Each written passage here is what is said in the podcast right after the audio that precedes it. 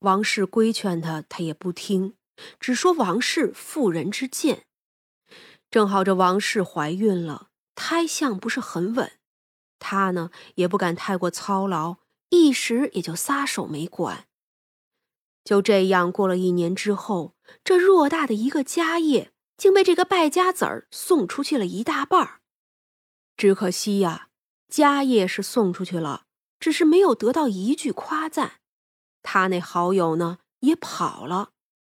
反应过来自己被骗，又觉得丢人。这般如此，他如何能说出去啊？王氏劝他报官，他也不听，就这么僵持着。知道自己被骗之后，这张谢呀是越发的颓废了起来，什么都不管了。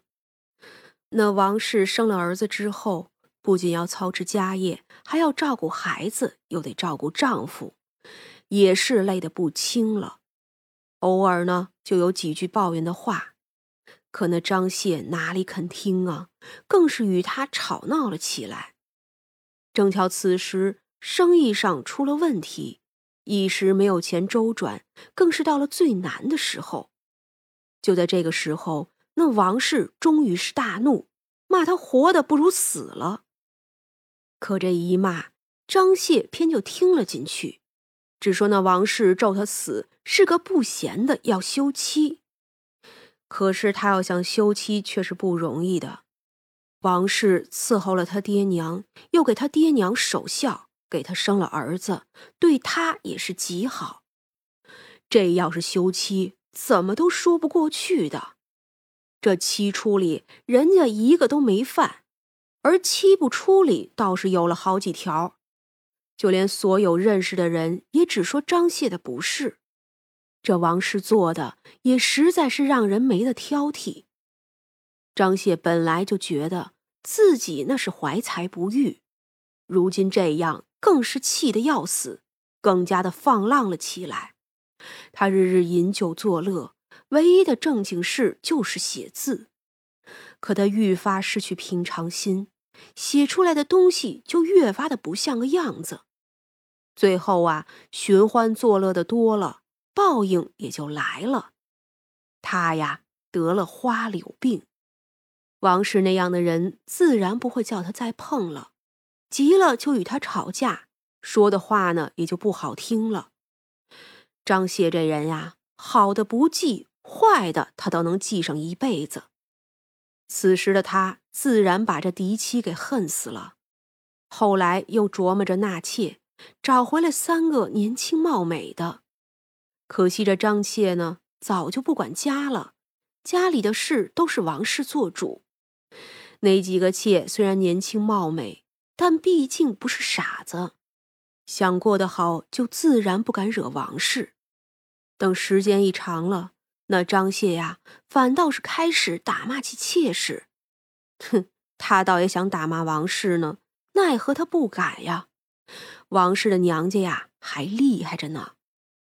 有一次喝多了酒，他与王氏大吵一架之后，就去了妾室的屋里。那妾室劝他要跟夫人和睦，就这么一句，直接把他给劝炸了。他当即将那妾室打得昏厥了过去，见妾室的身下全是血，他喝多了也分不清是哪里的血，就吓得呀，直接跑了出去。也就是这一回，他失足摔了，脑袋磕在石头台阶上，就这么一命呜呼了。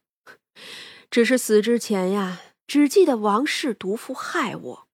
后头那王氏赶去看那妾室，命是保住了，可孩子呢却没了。原来啊，是这妾室怀孕了。这张谢一死，亲朋好友没有一个觉得是王氏的错，都说王氏不容易，好好的将张谢发送了出去。王氏呢，也没卖了那几个妾。只是随他们自愿，想留下就都留下。那几个妾呢，也都没走。王氏带着自己的独子，与那几个妾室一起过日子。这王氏啊，为人刚毅，也看多了自己男人不争气的样子，于是呢，他教导孩子就格外的用心，刚柔并济，宽严和度。到最后，那张谢没能得到的东西，他儿子却全都得到了。那孩子呀，才真是写的一笔好字，又能言善辩，还熟读兵法。最后啊，被一位当时非常有名望的儒将看中了。时值乱世。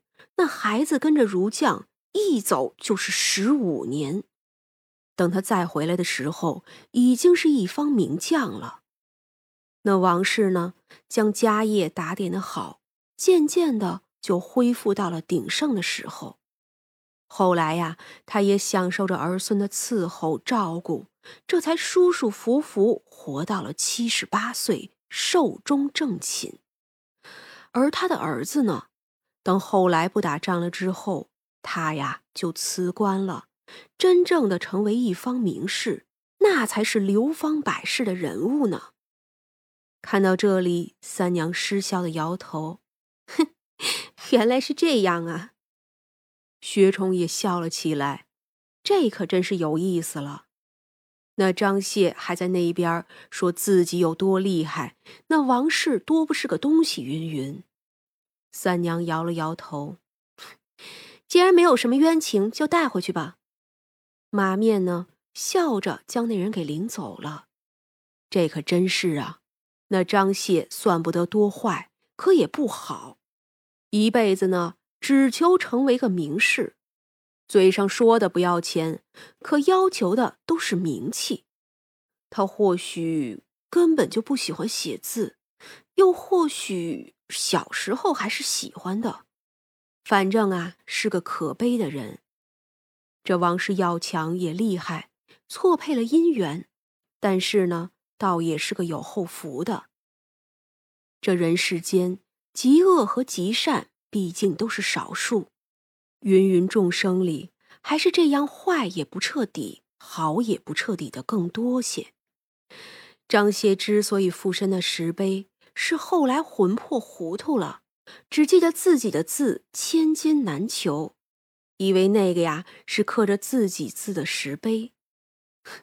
所以说呀，这养孩子真的不能乱夸。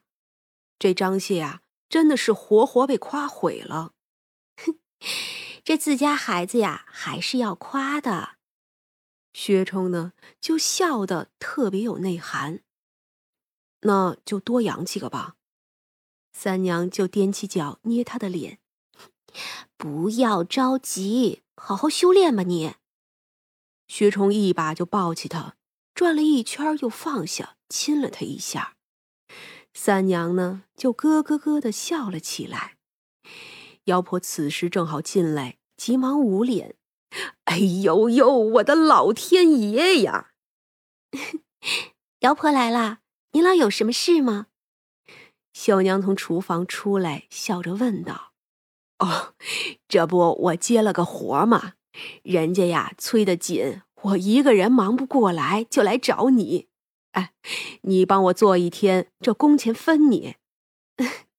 好啊。对外他只说自己是三娘的亲戚，所以亲戚的话一天不在，倒也没事儿。这秀娘要钱呀，没有什么用。”但是针线还是喜欢的，于是呢，就跟那姚婆走了。姚婆说了一辈子的亲，不过看着三娘两口子还是脸红。临走，他摆手：“哦，对了，你们呀可以继续了，继续，继续啊！” 三娘呢也是扑哧一声笑了出来。这时的薛冲啊，那脸也是红透了。可还是会把他抱起，抱去了屋里。于是啊，这不规矩的两口子就被玄咒抓了个正着。那玄咒黑着脸，做什么呢？薛冲正要说话，三娘就先开了口：“你没做过呀？”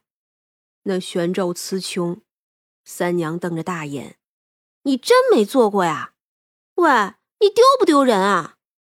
哼。死丫头，你找死啊！看我不打死你的！一个常年只知道打架的光棍，当然就你们都懂的哈。这薛冲忙道：“哎，二哥息怒，都是我不好，当然是你不好。”玄宙一把薅住他，就把他丢到外头去了。当然了，没用什么力气，不然呀，还不直接就给弄死了。因为没有用力气，三娘呢也就没有出去看，只是在这瞪眼。就这么一次啊！你要是再敢欺负他，我真跟你打架了。